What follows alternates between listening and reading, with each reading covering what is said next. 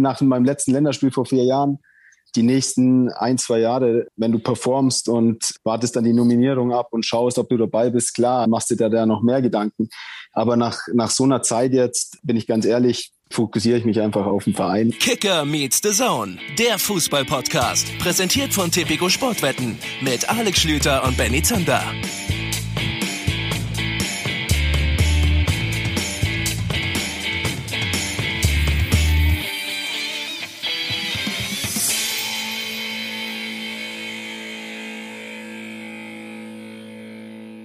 Weißt du, was wir heute machen? Wir nehmen die Leute einfach mal mit rein. Wir sind heute wirklich mal der transparente, der gläserne Podcast, als den wir uns gerne verkaufen.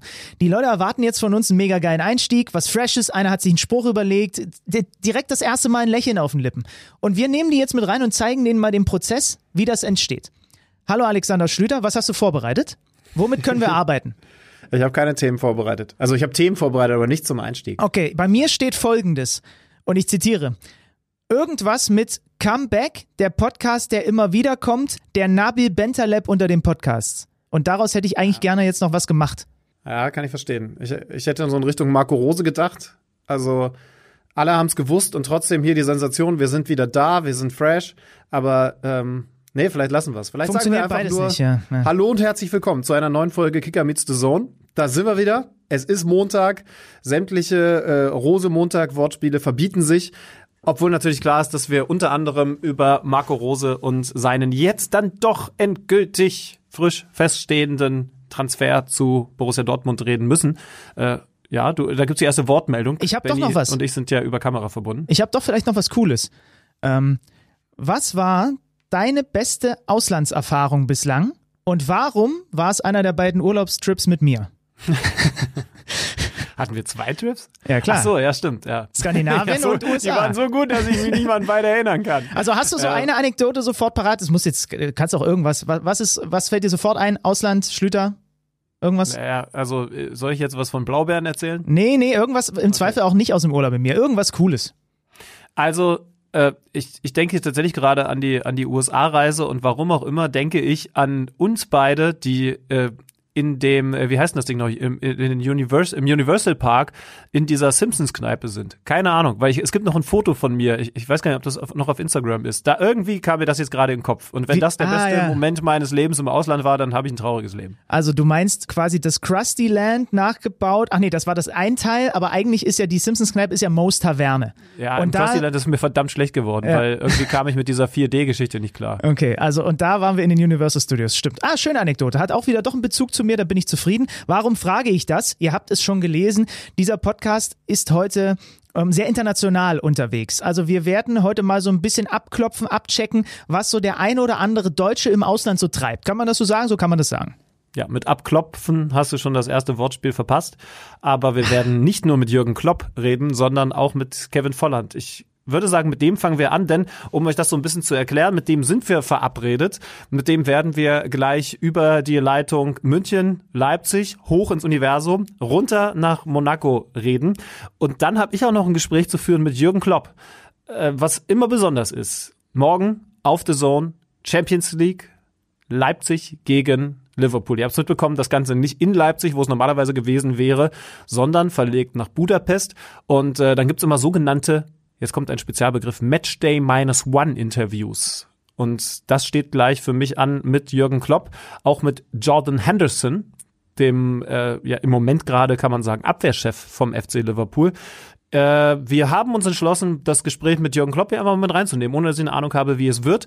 Jordan Henderson könnte dann morgen im Vorlauf erleben, also das sage ich schon mal ans Herz gelegt, aber jetzt erstmal Kevin Volland, richtig? Ja, du hast jetzt einmal erklärt, was du gleich alles machst. Also demnächst, jetzt machen wir, gehen wir vielleicht erstmal zu dem, was wir jetzt machen. Kevin Volland, Monaco ist das Stichwort. Ja. Äh, au revoir, nee, ich überlege mir noch was, irgendwas mit, mit französischem Bezug wird es gleich geben.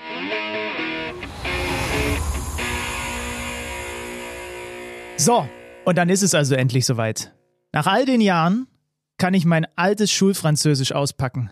Und ich sage Bonjour, Monsieur, et un grand salut de Leipzig à Monaco. Kann man das überhaupt so sagen? Kevin Volland, hallo. Bonjour, hallo. Wie geht's euch? Alles gut? du kannst besser, du kannst besser Französisch als ich, äh, muss ich sagen. Also die Basics gehen, aber den Rest habe ich nicht verstanden. ich, glaube, ich glaube, er wollte verkünden, dass du 12 Points nach, von Germany nach Monaco bekommst. Das, so kenne ich das. Super. Genau, der Grand Prix. Wobei, da müssen wir direkt einmal anfangen. Ist es eigentlich, ist Monaco eigentlich richtig oder ist Monte Carlo richtig? Ich bin da nie durchgestiegen. Was ist Monte Carlo? Also ich glaube, dass, also ich bin mir mittlerweile ziemlich sicher, aber Monte Carlo ist ein Stadtteil von Monaco, glaube ich. Ach so. Also wenn ich hier äh, so die Stadtteile durchgehe, auch bei der Wohnungssuche am Anfang, ähm, ist Monte Carlo ähm, ein Stadtteil. Ich wohne in La Condamine, das ist am Hafen, am Haupthafen und ähm, Deswegen, ich dachte auch die ganze Zeit, wenn du jetzt nicht in Monaco selber wohnst oder dich nicht so beschäftigt hast damit, äh, was ist Monaco, äh, was ist Monte Carlo? Ist es jetzt, heißt es Monte Carlo oder heißt es Monaco? Was ist jetzt der richtige Ausdruck? Aber ich glaube, es ist Monaco und ein Stadtteil oder ein Teil von, von Monaco heißt Monte Carlo. Das fragt man sich halt, ne? Ja, absolut. Ja, habe ich mich auch gefragt. Und, und weil wir ja auch ein Bildungspodcast sind, äh, schon mal super zum Start, dass wir da jetzt ein bisschen schlauer geworden sind. Wir müssen den Hörern einmal mitteilen, wie unfair diese Situation gerade ist. Ich sitze bei The Zone in München. Es sind minus, ich weiß nicht wie viel Grad. Benny in seiner, äh, in seiner kleinen Aufnahmebutze in Leipzig. Und du hast im Hintergrund erstmal strahlend blauen Himmel. Dann, was ist denn das da? Der, der Hafen? Ist es der, ist es der berühmte Hafen, wo auch die Formel-1-Strecke lang geht? Oder, ja, oder ist das genau. nur dein übergroßer Pool, den du dir da privat hingestellt hast? Nee, das ist, äh, das ist der Hafen hinter mir, genau. Äh, unter mir ist äh, Ziel und Start gerade bei der Formel 1. Nee. Oder von der Formel 1, ja, logisch. Man muss sich ja die Wohnungssuche schon so aussuchen, dass, wenn Formel 1 ist, dass man auch ein bisschen was sieht, oder? Das, ist, ja ist. das ist ja Wahnsinn. Das ist, Nein, das, das, ist, das ist wirklich Wahnsinn. Darüber, darüber müssen wir gleich reden. Aber, aber vorweg ja. vielleicht, wir waren eigentlich, das können wir den Hörern auch, wir sind ja ein authentischer, ehrlicher Podcast, mal so klar sagen. Eigentlich waren wir für heute Vormittag verabredet. Und dann spielt ihr zum ersten Mal seit Wochen nicht ganz so den perfekten Fußball und euer Coach, unser alter Bekannter, Nico Kovac, hat dann doch noch ein bisschen Training angeordnet. Ne? Wie ist die Stimmung aktuell bei euch? Ja, ist wieder besser. Also gestern muss man sagen, nach dem Spiel, obwohl wir noch so einen Lucky Punch gelandet haben, ähm, war sie nicht so gut. Ja, man muss doch sagen, wir haben acht Spiele in Folge gewonnen, dann spielst du unentschieden gegen Lorient die Ambitionen sind da auf jeden Fall und ähm, die Konkurrenz hat auch ein bisschen geschwächelt. Deswegen war die Enttäuschung nach dem Spiel schon, schon groß, ähm, obwohl man das Spiel gar nicht verloren hat. Aber es hat sich irgendwie so angefühlt. Auch beim Coach war sie äh, spürbar und äh, deswegen haben wir heute auch trainiert. Ähm, ja, was jetzt auch nicht schadet und kein Weltuntergang ist. Wenn man eine Nacht drüber schläft, kann man das alles auch wieder sachlich analysieren und, und sehen. Und ähm, das war alles in Ordnung. Aber deswegen haben wir es heute ein bisschen verschieben müssen, auf jeden Fall. Ja, wenn man nach dem harten Training dann wieder in sein schönes Apartment über der Formel 1 Rennstrecke ziehen kann, ist es, glaube ich, ist es, glaube ich, okay. Ist so mein persönlicher Eindruck. Also, es geht so. Wobei, äh, lass uns da mal einsteigen. Also, äh, ein paar Leute werden es wissen, aber ganz sicherlich nicht alle. Du bist nicht in Monaco, nicht in Monte Carlo groß geworden, sondern quasi im Monaco des kleinen Mannes in Marktoberdorf. Ich habe mich ein bisschen schlau gemacht. Du weißt, bei uns in der Redaktion sitzt auch der ein oder andere gemeinsame Bekannte. Man sagt da tatsächlich Mod zu, ne? Ist das die Abkürzung Mod? Absolut richtig. Ja, hast gut recherchiert. Ich glaube auch, naja, dass du schön recherchiert hast. Bei welchen Kollegen? ja, äh, der hat mir auch noch ein, zwei hartnäckige äh, journalistische, investigative Fragen mit auf den Weg gegeben. Kannst du dich drauf freuen? Äh, also ich sag mal so, ich sag mal so vorsichtig. Das ist jetzt eher gemütlich, ruhig, ländlich dieses Markt Oberdorf. Jetzt Fürstentum Monaco. Also was ist da? Ich, klar, du hattest zwischendurch auch ein paar, auch ein paar äh, unterschiedliche Stationen. Aber wenn du jetzt den Kontrast hast, Heimat zu Fürstentum, wie fühlt sich das an? Ja, schon ein krasser Kontrast, muss man sagen. Ähm, ich bin ja sehr, wie du schon richtig sagst, sehr ländlich aufgewachsen. Meine Familie wohnt noch in Magdoberdorf.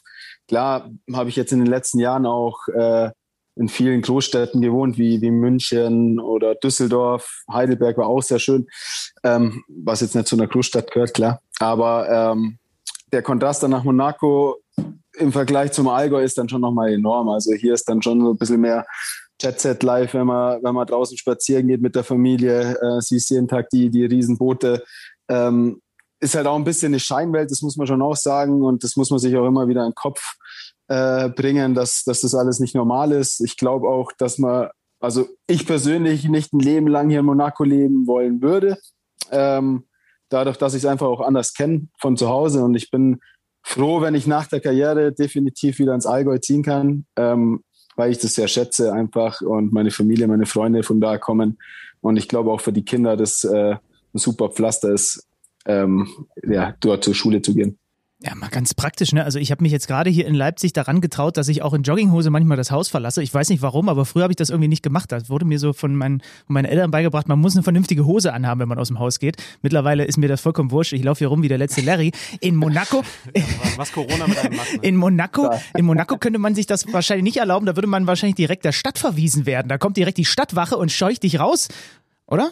Na, ja, ich muss sagen, ähm, wenn wir jetzt äh, ein bisschen spazieren gehen oder mal unterwegs sind, also die, die Damen, sage ich mal, sind immer top gekleidet, völlig overdressed zum Teil. Ich meine, zum Spazierengehen mit High Heels, das ist jetzt auch nicht unbedingt notwendig.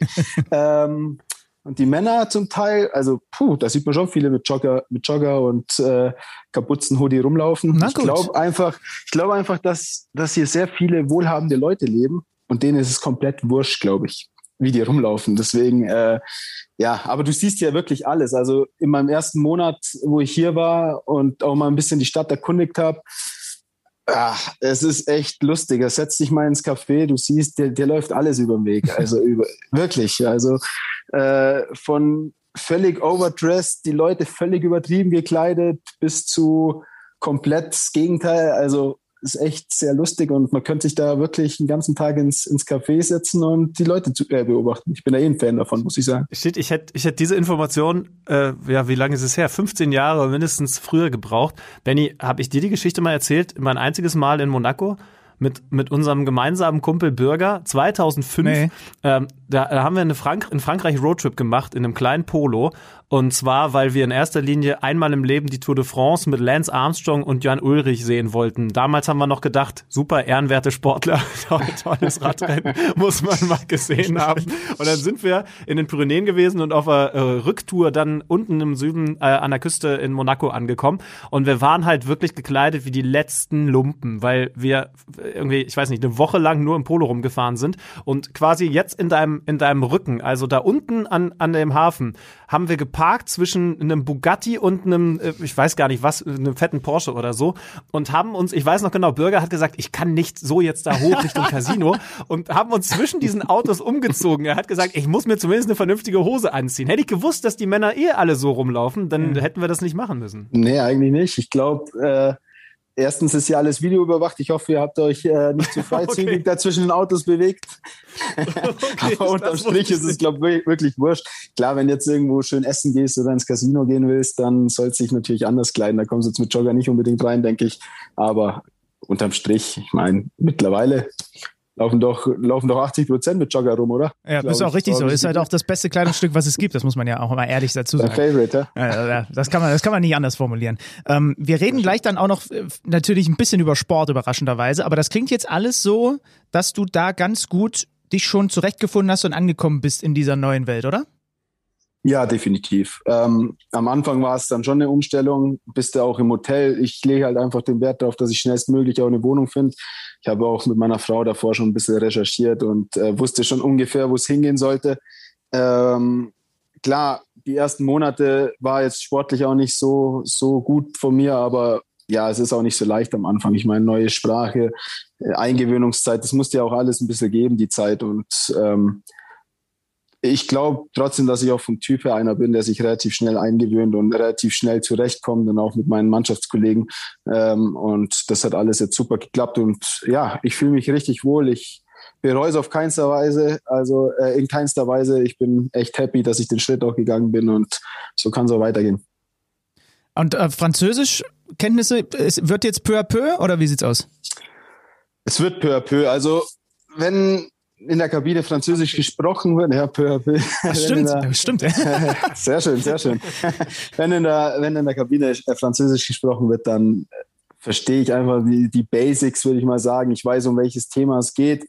Ähm, aber jetzt selber einen Satz zu bilden am Anfang, äh, da geht auch noch nichts. Äh, ja, hallo, wie geht's? Was geht? Mir geht's gut, das geht schon alles, aber ähm, ja, ich habe mir aber fest vorgenommen, dass ich mir jetzt im März einen, einen Teacher hole und dass ich es auch lernen will, weil wenn ich schon mal hier bin, Englisch ist eh die Hauptsprache bei uns, weil äh, der Coach auch Englisch spricht hauptsächlich. Ähm, und deshalb passt es ganz gut, dass man sich ja im Englischen verbessert, aber wenn man schon hier ist, dann will man ja auch die Sprache lernen und deswegen hoffe ich mal, dass das auch peu à peu wieder wird. äh, viel Erfolg dabei. Wie, wie sehr hat dir das grundsätzlich geholfen, dass äh, Nico natürlich auch Bruder als Assistent Robert Kovac da am Ruder sind? Also erstmal, weil man natürlich Deutsch mit ihnen reden kann, aber, aber zweitens, weil man natürlich dann auch eine andere Connection hat. Vielleicht ja auch, jetzt kommt ein ganz ekelhafter Satz, die gemeinsame Sprache des Fußballs ein bisschen besser versteht, weil sie es halt auch in der Bundesliga gelernt haben. Ja, es ist ein Vorteil. Klar, wenn, wenn du am Anfang irgendwelche sprachlichen äh, ja, äh, Schwierigkeiten hast oder was nicht verstehst, dann kannst du immer auf Deutsch äh, mit dem Trainerteam reden. Noch ein österreichischer Fitnesstrainer. Ähm, Robby kann, er ist ja ein Deutscher Nico auch. Und deswegen ähm, hilft mir das schon ab und zu.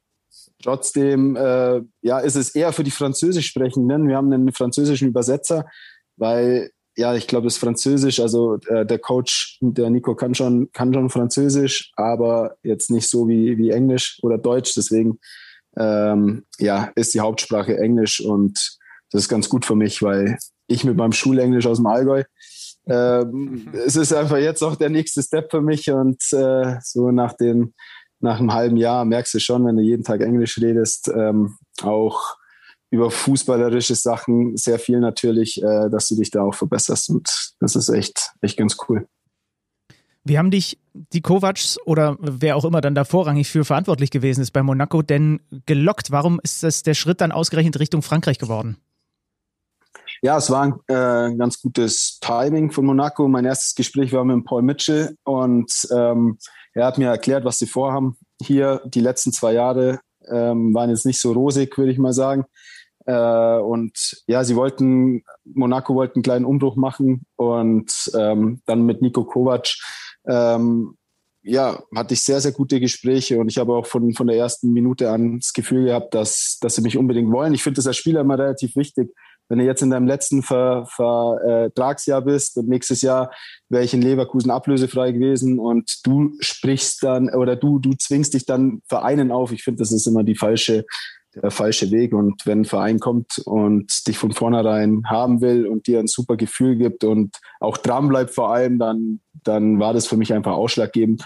Und man muss auch ehrlich sagen, nach den letzten zwei Jahren, wo Monaco nicht international gespielt hat, war das auch der Reiz, dass man wieder ja, äh, dorthin kommt äh, und dort spielt auf den großen Bühnen. Und, und das wollen wir gemeinsam erreichen den nächsten Jahren.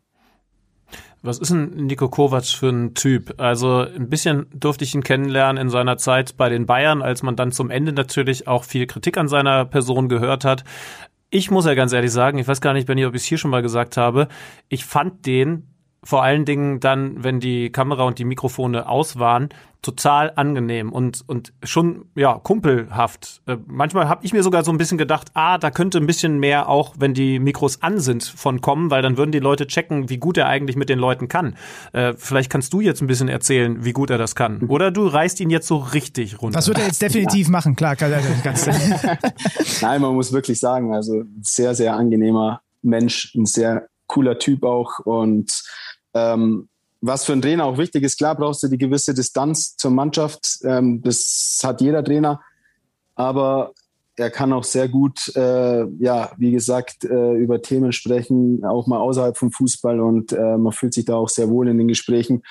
Aber was auch wichtig ist, dass du auch switchen kannst und dass du auch die Schärfe reinbekommst im Training und dass du auch äh, ja, die Disziplin reinbekommst hier bei uns. Ähm, das, das schadet nie und das macht er auch. Und deswegen ähm, glaube ich, ist es auch ein Trainer oder es ist ein Trainer, der, der einen weiterbringt und der durch seine Art und Weise, wie er trainieren lässt, wie er spielen lässt, ähm, ja immer die 100 Prozent auch abruft und auch knallhart sagt. Also zum einen ist er natürlich ein sehr, sehr, sehr angenehmer, menschlichen, super Typ, aber auch einer, der es knallhart und straight an, anspricht, wenn mal was nicht in Ordnung ist. Und ich finde sowas immer, immer besser. Da fährst du einfach auch in dem Business besser, muss man ganz klar sagen. Hatte der Kevin aus dem Allgäu eigentlich immer den Plan, irgendwann mal ins Ausland zu gehen? Oder ist das eine Sache, die dann jetzt, ähm, du hast gesagt, gutes Timing erst gereift war? Ja, schon äh, am Anfang war ich, äh, wenn man jetzt mal meine Stationen anschaut, ich hatte auch ein paar Angebote davor äh, aus dem Ausland, ähm, war es eher so, dass ich, dass ich in Deutschland bleiben wollte. Aber jetzt mit 28 dachte ich mir, wenn du nochmal die Chance hast, dann ist jetzt ein guter Zeitpunkt und einfach auch mal ein neues Land kennenzulernen, mal eine andere Liga auch vom Fußballerischen und eine andere Kultur ähm, schadet nicht. Und meine Frau war happy damit oder meine Familie und deshalb ähm, fand ich den Zeitpunkt ganz gut jetzt. Erzähl uns mal was über diese Liga. Also wir übertragen ja auch Spiele aus der Liga bei The Zone. Vielleicht auch, wenn du es mit der Bundesliga vergleichst. Es ist immer so ein bisschen Äpfel mit Birnen sicherlich, weil auch äh, Ausbildung, wenn wir auch gleich nochmal ein bisschen drüber reden, ja vielleicht anders ist. Aber was ist so das Krasseste, was dir aufgefallen ist, auch glaub, so in den ersten Wochen? Ja, ich tat mir ich tat mich schon extrem schwer am Anfang, muss ich sagen, äh, mit der mit der Physis in der Liga. Also es ist eine sehr sehr sehr starke Liga, ähm, was was das läuferische das Tempo auch angeht.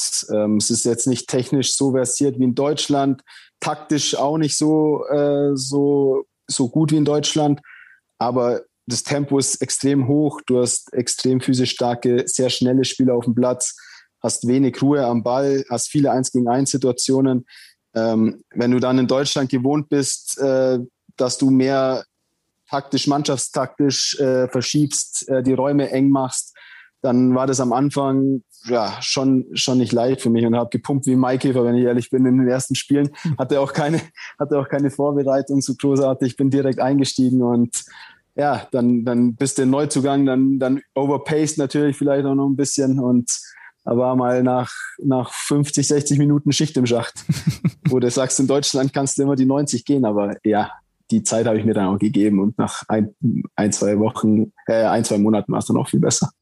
Aber das spricht dann vielleicht auch dafür, warum wir das immer mehr sehen, dass Bundesliga-Teams dann auch französische Talente, Spieler, die noch nicht fertig sind, verpflichten, oder? Also ich, wenn ich mich recht entsinne, hat U21-Nationaltrainer Stefan Kunz vor ein paar Wochen bei uns auch mal gesagt, dass das eben auch eine der Nationen ist, die in der Nachwuchsausbildung an Deutschland vorbeigezogen ist. Das heißt, du spürst das auch konkret auf dem Platz. Das ist dann vielleicht, sagen wir mal, ein 19-Jähriger, der hat aber einen Körper eines 25-Jährigen, ist im Zweifel 1,90 und kann 35 kmh sprinten. Da gibt's viele so eine Typen, ja? Absolut. Äh, man muss sagen, also die Jungen, die Jungs, die hochkommen oder äh, ja, die 18, 19, 20-Jährigen, die sind schon also körperlich extrem weit, sind sehr gut ausgebildet, ähm, haben jetzt auch nicht so ganz die Schwierigkeiten in, in Seniorenbereich gleich äh, im Seniorenbereich gleich Fuß zu fassen, sondern sind dadurch, dass sie einfach körperlich und vom Tempo einfach äh, schon auf einem extremen Level sind, ähm, brauchen sie einfach eine, eine geringere Eingewöhnungszeit, ähm, was in Deutschland oftmals äh, ja nicht so der Fall ist, ähm, weil ja, weil es einfach in, in Deutschland viele technisch sehr gute Jungs sind, talentierte Jungs, aber das Körperliche einfach noch nicht da ist. Und wenn du das nicht hast, dann tu, tut man sich einfach schwer am Anfang. Und das merkst du hier. Wir haben eine sehr, sehr junge Mannschaft und ja, es ist echt ein sehr hohes Tempo und deswegen glaube ich schon, dass die Ausbildung hier in Frankreich extrem gut ist und vielleicht auch ein Ticken, ja, vor, aktuell, ja, dass Frankreich einfach an Deutschland da vorbeigezogen ist, das, da würde ich, äh, das würde ich auf jeden Fall unterschreiben.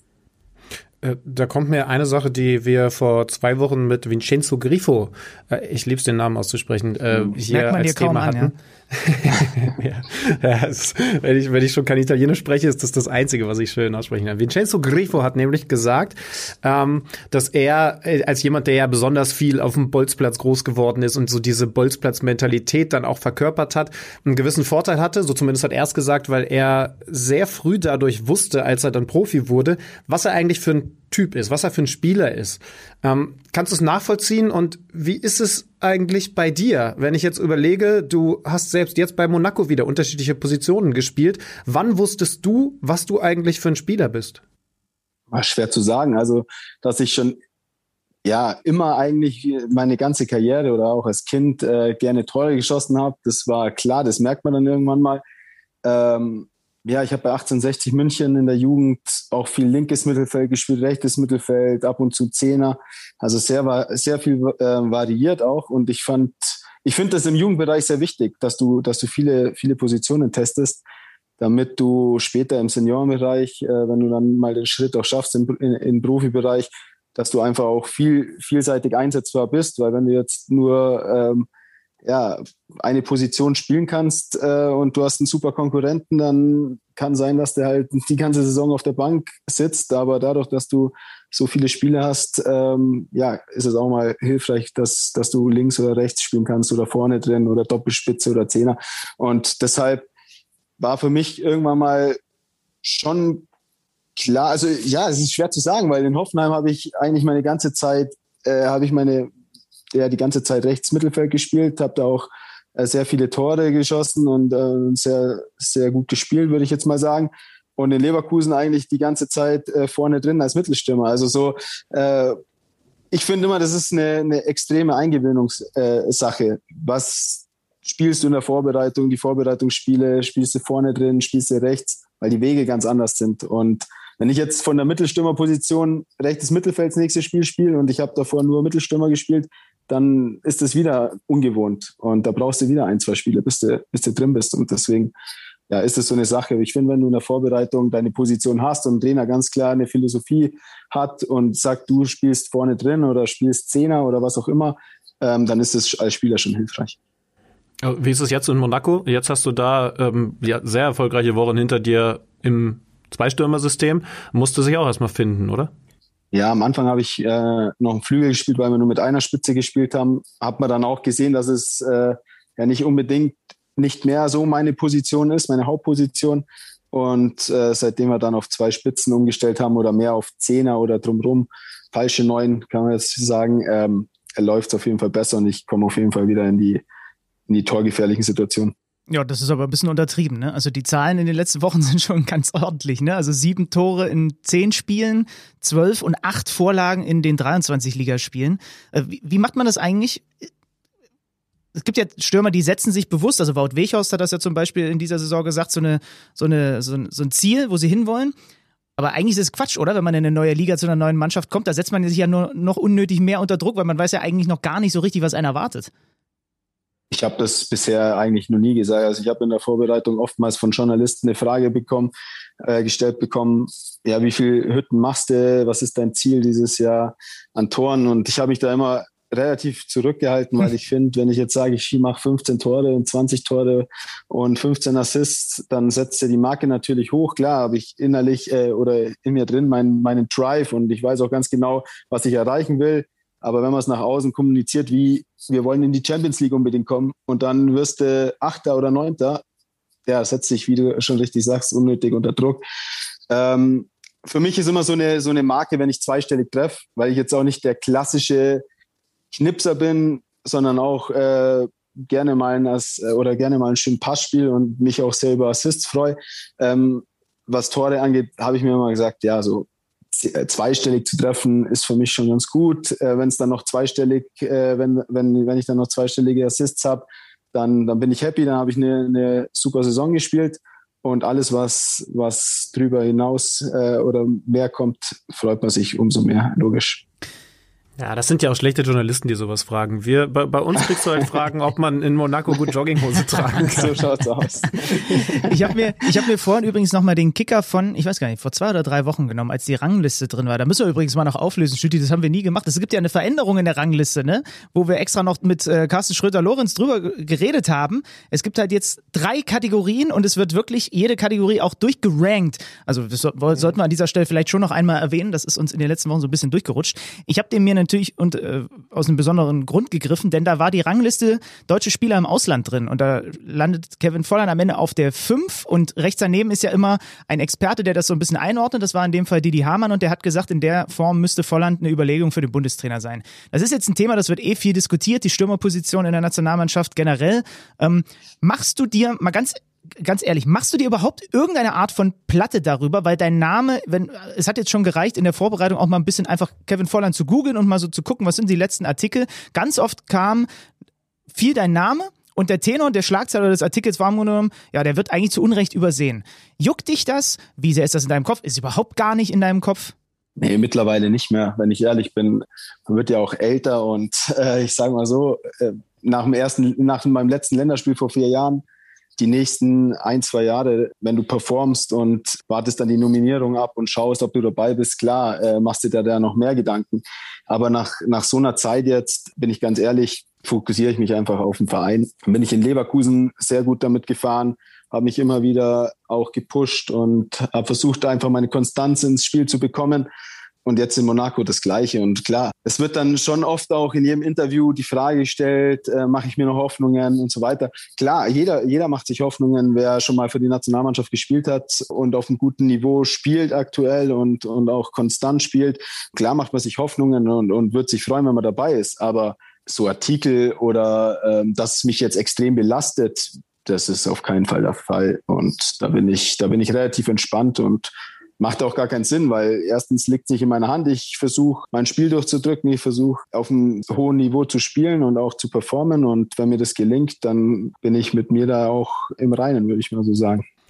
Klingt sehr gesund, wobei nimm uns da nochmal mit rein. Also in der Phase, das ist jetzt ein paar Jahre hinter dir offensichtlich, aber in der Phase, als du wirklich so richtig konkret gehofft hast, wie beschissen ist denn das, wenn man zu Hause sitzt und dann darauf wartet, dass man vielleicht eine WhatsApp kriegt oder ich weiß gar nicht genau, wir haben mit wem haben wir mal drüber gesprochen, Benny, dass man in die WhatsApp-Gruppe äh, Länderspiel 30. Mai eingeladen wird und dann merkst du irgendwann, nee, wirst du halt nicht.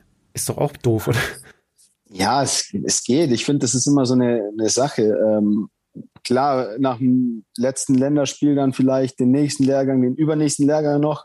Ähm, wenn du nicht eingeladen wirst, dann musst du halt auch erstmal dich selber hinterfragen. Man braucht ja nicht immer sagen, ja, die anderen sind schuld, sondern kann man sich ja auch erstmal an der eigenen Nase äh, packen und sagen, ja, okay, vielleicht habe ich in den, den, Wochen vor der Einladung jetzt auch nicht so performt und nicht so gut gespielt.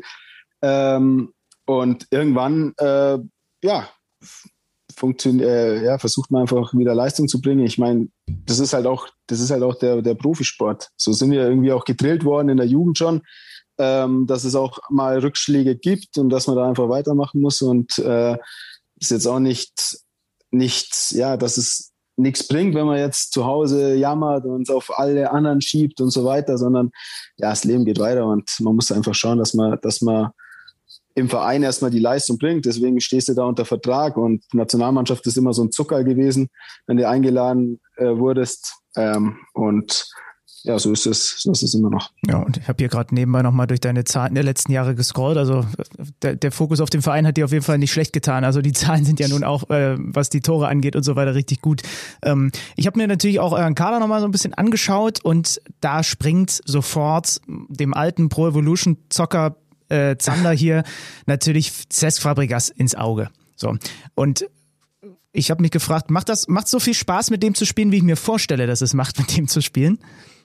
Ja gut, er hat ja eine enorme Aura und äh, ich glaube, jeder auf der Welt kennt ihn. Er ist ja auch ein, ein Weltstar. Ähm, klar ist er jetzt auch schon 33. Äh, das merkt man vielleicht im Tempo, aber er hat ein unfassbares, unfassbares Auge und ähm, im Training seine Chipbälle hinter die Kette ähm, seine Handlungsschnelligkeit am Ball in engen Räumen, wie er schon weiß, welchen Ball er als nächstes spielt und selten mal einen Fehlpass spielt, das ist schon faszinierend und es macht dann auch oftmals sehr Spaß, wenn, wenn wir nur 10 gegen 0 spielen, äh, taktisch und äh, ohne Gegner. Äh, und, und ja, er spielt einfach ein paar Zuckerbälle auf dich oder ähm, auf die anderen. Das ja, macht dann schon Spaß, auch mal zuzugucken. So ist es. Benny, Tipp für dich, du kannst den äh, Fabrikas geil finden durch Pro Evolution Soccer, aber du kannst den auch im Real Life gut finden. Ne? Das, äh, zum Beispiel. Ja, äh, ja, ist mir schon klar. Ja. Also, du, du kannst zum Beispiel The Zone gucken. Am Sonntag spielt er gegen Paris. Ne? Was können wir da erwarten? Ja, das Hinspiel war auf jeden Fall ein Highlight-Spiel. Äh, ja, waren wir 2-0 hinten, dann zweite Halbzeit haben wir richtig aufgedreht, haben das Ding noch gewonnen. Ähm, ich persönlich finde es immer besser, gegen solche Gegner zu spielen, weil du auch ein bisschen mehr Räume hast, weil Paris auch Fußball spielen will. Ähm, wir haben hier in der Liga schon viele, viele Gegner, die sich hinten reinstellen, die nur auf Konter warten oder auf Fehler von uns. Und deswegen ist es immer relativ angenehm, schwer, aber auch äh, angenehm und vielleicht ein bisschen schöner Fußball zu spielen gegen solche, gegen solche Gegner, weil sie dir auch ein bisschen mehr Räume geben. Und ja, wird ein, wird ein hartes Ding auf jeden Fall. Äh, ist natürlich, Paris ist natürlich der Favorit, aber wie gesagt, man hat im Hinspiel gesehen, dass wir auch, dass wir auch gewinnen können oder einen Punkt holen können. Und ähm, so gehen wir auf jeden Fall wieder ins Spiel. Okay, jetzt habe ich, wie angekündigt, noch eine investigative Frage von unserem gemeinsamen Bekannten. Woher kommt der Spitzname Ente? Ente, äh, war klar, dass die Frage wieder kommt. ja, wegen meinem, wegen meinem dicken Hintern vielleicht. Nee, ernsthaft bisschen, jetzt? Ja, ein bisschen, bisschen, äh, bisschen leichtes Hohlkreuz, ein bisschen dicken Hintern und schon hast du in der Jugend bei 1860 den Spitznamen Ente und der hat sich dann so ein bisschen, bisschen äh, ja, durchgezogen über die Jahre hinweg. Ähm, das war damals, glaube ich, ich weiß gar nicht, wer mich so als erstes genannt hat. Ich glaube, Moritz Leitner ist ein heißer Kandidat ähm, und ja, kann man natürlich mit leben, ist ja, ist ja auch äh, immer ein witziger Joke. Und ich bin ja auch einer, der gerne mal austeilt, deswegen, ähm, ja, so hat sich damals der Spitzname ergeben. Und also hier in Monaco nennt mich nur keiner so. Ja, wir werden weiß sie auch nicht, was erzählen. Ente auf Französisch heißt. Oh, das müssten wir eigentlich alle wissen, ne? Shit. Ja, Wie heißt ja, ja. Oh, Ich kann- aber oh Gott, ist- ist, das, ist das eine Schwäche jetzt von uns? Oh, Leute, ich gucke das, ist nach, wahrscheinlich äh, von mir, nebenbei das nach. heißt wahrscheinlich Duck, einfach Duck wahrscheinlich oder so. Keine Ahnung, was heißt das? Das- Canard. Ich recherchiere. Le Canard. Oh, Gott sei Dank. Es gibt doch, es gibt doch ein Gericht, was irgendwie so. Coq. Äh, Nee, das ist aber. Ja. vin ist aber Huhn, du Nasenbär. okay, ja, Ja, okay, das ist dann, Huhn. äh, ich bin doch kein Huhn. Ja, ja das tut mir- Entschuldigung, Kevin, Entschuldigung, das hätte ich niemals sagen. Was, ist eigentlich, der- was ist der beste Spitzname, den du uns erzählen kannst, äh, de- de- den irgendein Profifußballer hat? Du musst auch nicht Boah. sagen, du musst auch nicht sagen, welcher Profi es ist, aber einfach nur, was ist der geilste Ja. Spitzname, der dir jemals untergekommen ist? Also, also ich habe jetzt alleine schon so viel gehört, äh, da, da musst du ja ähm, äh, noch viel mehr kennen. Ja, es gibt einen, der heißt äh, El Borracho, der Säufer.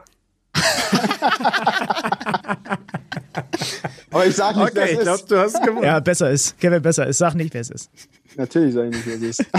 ich bin ja kein, Ver ja, kein Verräter. Ja gut, aber da kommst du noch mit Ente gut weg. Also, Ja, super, super. Muss ich auch sagen.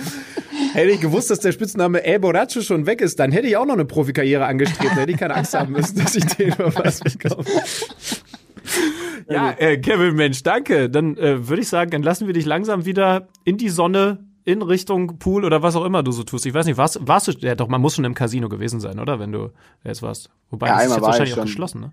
Einmal war ich schon. Ja, ja, jetzt aktuell ist es geschlossen und am Anfang war ich mal kurz drin, war noch ein Kumpel da. Ähm, ja, ist jetzt auch nichts Spektakuläres, muss man sagen. Also, Haken dran Ja, gemacht. pass auf, bis Geht- du, bis geht du auch- irgendwann richtig gewinnst, dann ist es spektakulär. dann ist es super, immer.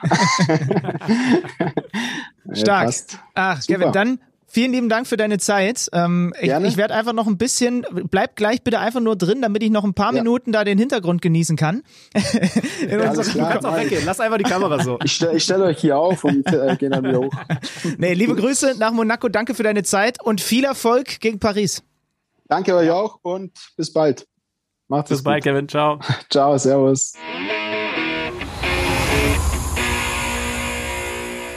Ja, das war er. Le Canard. Guter Mann. Übrigens, weil wir ein authentischer Podcast sind, ne? Andere Moderatoren, die nicht talentierter sind als wir, das ist mir sehr, sehr wichtig, die würden das jetzt rausschneiden, den Teil. Aber ja, ich habe, als wir über den französischen Namen beziehungsweise das französische Wort für Ente nachgedacht haben, an Coq gedacht, ja. Und ich habe an das Gericht Coq au vin gedacht und habe dann überlegt, wie heißt denn das? Es ist natürlich Hähnchen in Rotweinsauce und nicht Ente in Rotweinsauce. Aber wir lassen das hier authentisch drin, weil ihr mitbekommen sollt, wie Glaubst wir auch du? mal scheitern. Glaubst du eigentlich, dass so ein Podcast an Authentizität gewinnt, wenn er sagt selbst, dass er authentisch ist? Ich finde es grundsätzlich erstmal toll, dass du das Wort Authentizität so sauber ausgesprochen hast. Das dürfte dein persönlicher Rekord gewesen sein. Ja, ja. Du bist schon on fire, ne? Du, du bist, man merkt dir, finde ich, jetzt auch schon so eine leichte Grundanspannung an für das, was jetzt gleich auf dich zukommt. Ja, äh, Ich nehme mich fein raus aus der Ja. Nummer jetzt. Ich habe damit nichts zu tun.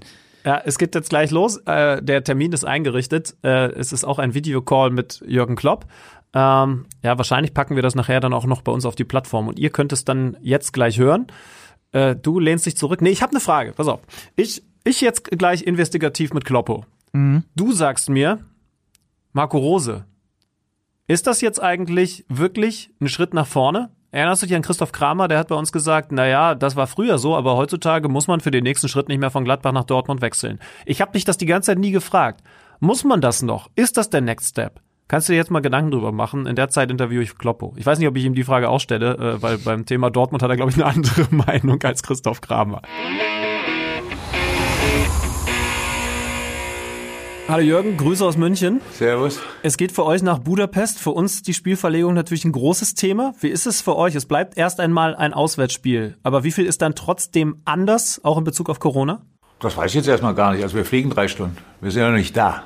Wir fliegen drei Stunden ähm, und dann ähm, war ich noch in Budapest. Ähm, habe auch ein paar Leute, die in Budapest arbeiten, die ich kenne.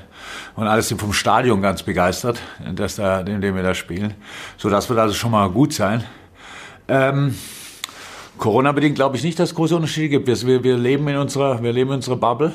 Und ähm, die Bubble ist die gleiche, ob wir hier in äh, Liverpool sind, ob wir in London sind, in Manchester sind oder ob wir in Budapest sind, so, um es klarzustellen. Da kommt keiner rein, da geht keiner raus.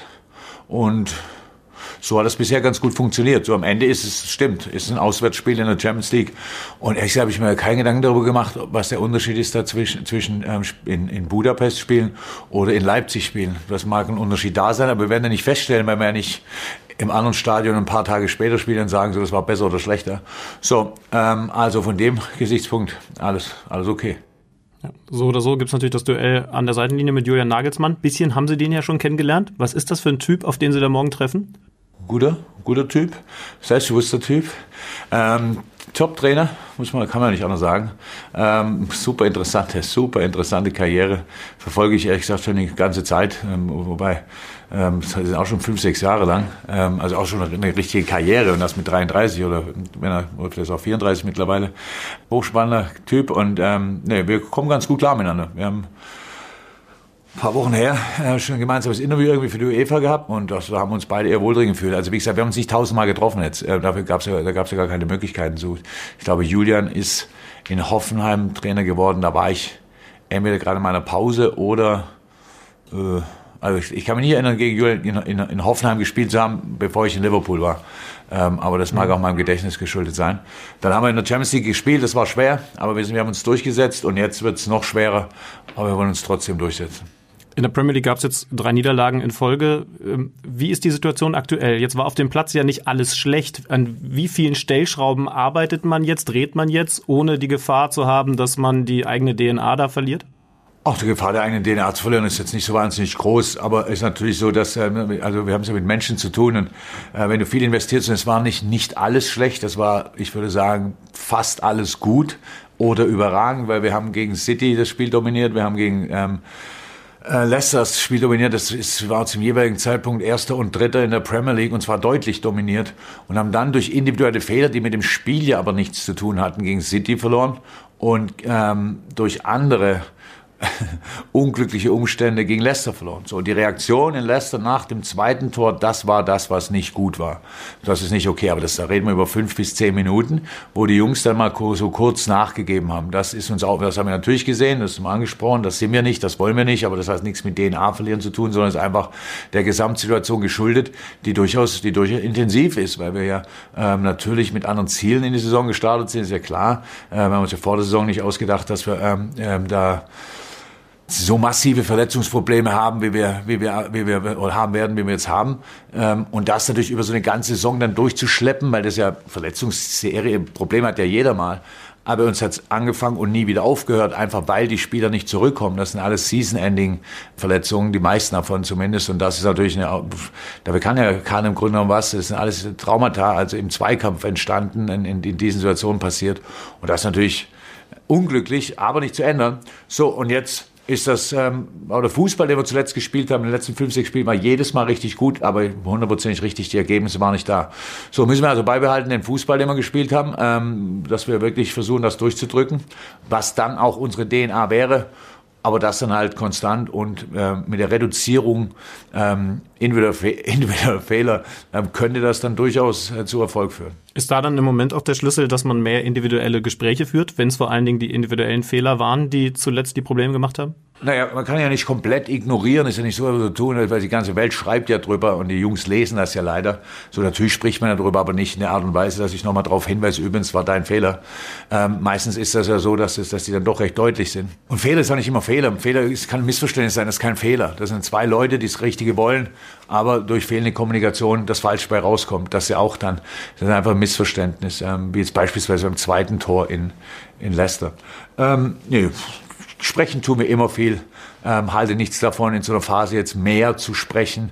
Äh, wir haben sehr die eine oder andere Sitzung mehr gehabt, also sprechen im Einzelgespräch, wir haben die eine oder andere Sitzung mehr gehabt, wo einfach verschiedene Dinge angesprochen weil mir einfach wichtig ist, dass wir ähm, weiter den selbstbewussten Fußball spielen. Weil wenn das weg ist, dann haben wir natürlich ein Problem. Aber solange das da ist, haben wir eine große Chance, eben auch ähm, den Turnaround hinzukriegen und dann ähm, ja, sozusagen, ich weiß leider der englische, ähm, der, der englische, ähm, den Ausdruck nicht, den können wir den Bock umstoßen. Jetzt mussten sie ja auch kreativ werden mit diesen vielen Verletzungen, gerade in der Innenverteidigung. Jordan Henderson ähm, da, ich sag mal, reingeworfen.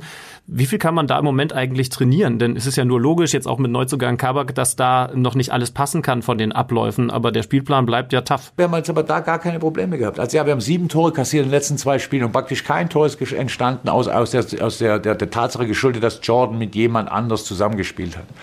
Also wir können die City-Tore durchgehen, wir können jetzt die Leicester-Tore durchgehen und das ist, keins davon ist entstanden, weil wir unorganisiert waren. Das, das, wir haben nicht das Problem, ähm, so Hendo spielt herausragend, um es mal klarzustellen, ja, mit den jeweiligen unterschiedlichen Partnern.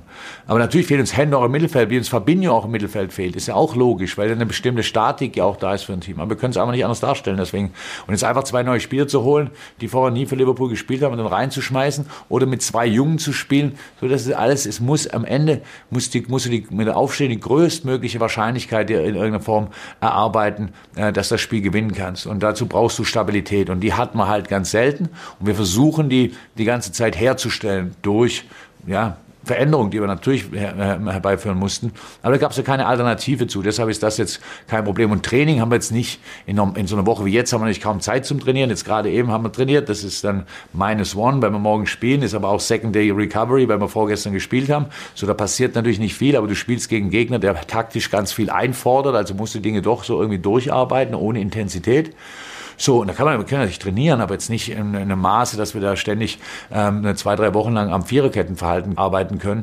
Und ähm, aber ist wie es ist. Also wie gesagt, das ist ähm, alles okay. Äh, wir sind dazu da, Lösungen zu finden. Und manchmal ist es leichter, Lösungen zu finden. Und manchmal muss man kreativer sein. Und manchmal muss man über einen ganz langen Zeitraum immer wieder andere Lösungen finden. Aber das ist halt der Job. Letzte Frage. Jetzt ist die Meisterschaft durch, haben Sie ja selber realistisch so eingeschätzt am Wochenende. Rückt da die Champions League noch ein bisschen mehr in den Fokus? Klar, man will, man soll immer Spiele gewinnen und so kommt man dann auch aus so einer Misere raus, was die Ergebnisse jetzt angeht. Aber die Jungs sind ja logischerweise jetzt auch ein bisschen an Titel gewöhnt. Das heißt also, man kann vielleicht als Trainer jetzt auch neue Ziele setzen? Wenn wir ein Premier League Spiel spielen, dann wollen wir es gewinnen. Das habe ich uns immer angesehen. Wenn wir ein Champions League Spiel spielen, wollen wir es gewinnen. Wenn wir, wenn wir Knockout Stage ist, wenn wir in die nächste Runde kommen, da brauche ich jetzt kein Ziel zu setzen für. Wir mögen die Champions League. Die Jungs mögen die Champions League. Wir sind da in ein paar Jahren dabei und machen das für gewöhnlich ganz gut. Ähm, und wir wissen aber jetzt auch, es ist äh, Last 16. Das heißt, ähm, da sind 16 Mannschaften dabei, die alle richtig kicken können. Und Leipzig ist eine davon, die berechtigterweise dabei ist und die eigene Ambitionen hat. Ähm, und dementsprechend muss man sich einfach auf die Situation einlassen. Aber im Vorfeld jetzt darüber zu sprechen, was es bedeuten würde, wenn wir weiterkommen würden und so weiter. Wir spielen morgen gegen Leipzig. Wollen ein gutes Spiel machen, wollen ein gutes Ergebnis erzielen. Dann spielen wir in zwei, drei Wochen, glaube ich, das nächste Spiel gegen sie. Dazwischen haben wir dann fünf oder sechs Premier League Spiele. So, alles fein. Wir werden hinfliegen, unser Bestes geben und gucken, wofür das reicht. Dem kann ich nichts hinzufügen. Dann erstmal gute Reise morgen und viel Erfolg. Danke. So, was haben wir gelernt? So kann das auch klingen, wenn man im Kern eigentlich sagen möchte, wir gucken nur von Spiel zu Spiel, aber halt ein intelligenter Typ ist und das so formuliert bekommt, wie es Jürgen Klopp gerade gemacht hat. Ne? Im, im, im Kloppo-Style, ne? ja. ja. Ja, von Spiel zu Spiel im Kloppo-Style. Ja. Ich habe in der Zwischenzeit natürlich auch mir Gedanken gemacht zu dieser Marco Rose-Sache. Ja, und das war ja dein Job. Ja. ja. genau. Und dann, und das hat genau zehn Sekunden gedauert und dann, ich habe nämlich nur überlegt, welche der Folgen war das, wo ich genau dich das gefragt habe. ich weiß, dein Job ist schnelllebig. Ich glaube, es ist vor, drei, vor zwei oder drei Wochen gewesen. Da habe ich gefragt, ist das wirklich der nächste Schritt? Stimmt, du hast mich gefragt, ja. Aber ähm, du hast selber nichts dazu gesagt, oder? Ähm, ich meine These war, ist nicht der nächste Schritt. Das heißt jetzt, unsere, unsere Hörer äh, haben jetzt gerade so, äh, wie lange war das mit, mit Kloppo? Zehn Minuten, haben jetzt gerade zehn Minuten lang gedacht, äh, hat der Schlüter echt vergessen, dass ihr das Thema schon besprochen habt, oder was? Ja, ich glaube schon, ja. Also es ist auf jeden Fall jetzt ja kommuniziert. Aber ich kann mich auch nur an, an einen von zwei Urlauben mit dir erinnern. es ist auf jeden Fall jetzt kommuniziert. Also wir halten mal fest, unterm Strich nach dieser Saison wird Marco Rose Borussia Mönchengladbach verlassen. Es gibt heute viele Borussen-Fans, die es mit den Fohlen halten. Die eine Borussen-Hälfte, die gehen heute mit, mit weinendem Auge ins Bett, weil sie sich sehr ärgern und sauer sind und traurig darüber. Und ehrlicherweise muss man ja fast sagen, Gladbacher müssen eigentlich mittlerweile einen größeren Hass auf Dortmund, Hass ist ein starkes Wort, aber eine Abneigung gegen Dortmund haben als gegen die Bayern, weil die Dortmunder ihnen ständig alle wegnehmen. Da Hut, Reus, ähm, jetzt den Trainer, äh, ich vergesse garantiert noch zwei, drei. Also das ist eigentlich, um es hart auszudrücken, das Team, was euch kaputt kauft. Ja. Ne? Das ist das, was Bayern mit Bielefeld macht seit Jahren. genau. Ähm, also laut Kicker-Information, drei Jahresvertrag wird er beim BVB bekommen. Ähm, Hans-Joachim Watzke hat es jetzt auch bestätigt und hat aber gesagt, aus Respekt, beide Mannschaften sind in der Saison, ähm, wird es jetzt nicht tiefergreifende äh, Aussagen dazu geben. Und dann würde ich auch sagen, also das ist halt jetzt unterm Strich der Fakt. Es wurde lang gemunkelt, wir haben es hinter den Kulissen überall immer wieder knirschen hören, dass das mit Rose sehr sicher sein soll und immer sicherer wird. Ähm ich habe übrigens, ich habe gestern in, äh, in Illustra-Runde ähm, beim Doppelpass noch die steile These vertreten, dass das auch völlig doof wäre, das jetzt zu verkünden. Aus Dortmunder Sicht weil du im Moment bei Dortmund, wir können ja gleich über das, was da gegen Hoffenheim passiert ist, am Wochenende reden, weil du im Moment bei Dortmund eine Situation hast, wo definitiv ein paar Mängel im Spiel sind, bei einzelnen Spielern vorhanden Vorsichtig sind. ausgedrückt, ja. Genau, das ist jetzt die sehr vorsichtige Variante gewesen. Wenn du jetzt sagst, so, passt mal auf, Leute, da sind nicht die letzten Prozent, die es braucht zu sehen. Es muss mehr kommen. Und das sagt dir der Trainer. Da scheißt sich der Trainer an, von dem du jetzt eigentlich weißt, Junge, du bist vielleicht nach einer Derby-Niederlage, aber mindestens nach Ende der Saison eh weg und dann kann ich mich neu beweisen bei Marco Rose, also mach mal halblang, dann ist es doch schwierig. Es wird vor allem dann schwierig, wenn sie wirklich das Derby verlieren. Weil was machst du denn dann? Wie oft habe ich in den letzten Wochen dir die Frage gestellt, was macht Dortmund dann? Es ist jetzt genau wieder so eine Situation. Kann ich mich nicht dran erinnern. ja, also lass sie doch jetzt mal, Erling Haaland hat es gesagt, wir reden jetzt gleich über dieses 2-2 gegen Hoffenheim. Er hat gesagt, wenn wir so spielen wie zuletzt, haben wir da keine Chance. Sie spielen jetzt gegen Sevilla am Mittwoch. Ja? ja? Lass sie dieses Spiel verlieren in der Champions League. Live of the Zone. Und lass sie dann, genau, Live of the Zone, und lass sie am Samstag im Derby auch als Verlierer vom Platz gehen. Was machst du dann? Ganz ehrlich, also was tust du dann? Ja, weil man eine Sache berücksichtigen muss. Also natürlich könnte man jetzt sagen, ach, wenn doch eh klar ist, der Rose kommt und dann ist das doch jetzt hier eher so ein Durchlaufjahr, ist es halt überhaupt gar nicht denn die müssen verdammt nochmal in die Champions League kommen. Es würde denen so wehtun, wenn die die Champions League Qualifikation verpassen. Jetzt mal gar nicht auszudenken, was wäre, wenn sie nicht mal die Europa League schaffen, aber die Champions League Qualifikation zu verpassen, wäre für die so bitter finanziell, denn es sind alle Vereine gebeutelt. Aber was ist der Unterschied, wenn du Dortmund hast und dann mit Frankfurt oder Wolfsburg in den Vergleich gehst? Union oder so müssen wir gar nicht bringen. Die müssen natürlich ihre Budgetplanung auch ein bisschen mit Vorausblick machen. Und da plant Borussia Dortmund. Und übrigens von wegen, ah, zu viel Risiko und das hat doch das Corona-Jahr gezeigt, da kommst du an deine Grenzen. Nein, das musst du so machen im Profigeschäft die werden damit gerechnet haben, dass die in die Champions League kommen. Ich weiß nicht in welche Runde, äh, weil da gibt es dann konkrete Planungen. Wir schaffen es bis ins Viertelfinale, so sieht das Budget aus. Entsprechend das ist Geld ja können wir ausgeben. Anspruch. So. Genau, und es geht auch nicht anders. Umso härter ist es halt, wenn dich so eine Pandemie trifft, die Zuschauereinnahmen gerade in diesem Stadion ausbleiben und du dann auch noch im Folgejahr die Champions League Qualifikation verpasst. Also es ist auch jetzt auch wenn du jetzt vielleicht weißt, du bekommst einen der besten Trainer für die kommende Saison, aber es ist auch jetzt unglaublich Druck drauf weil sie eben auch nur 2-2 gegen die Hoffenheimer spielen und bedenkliche Lücken, Mängel hast du es genannt, Abstimmungsprobleme hatten.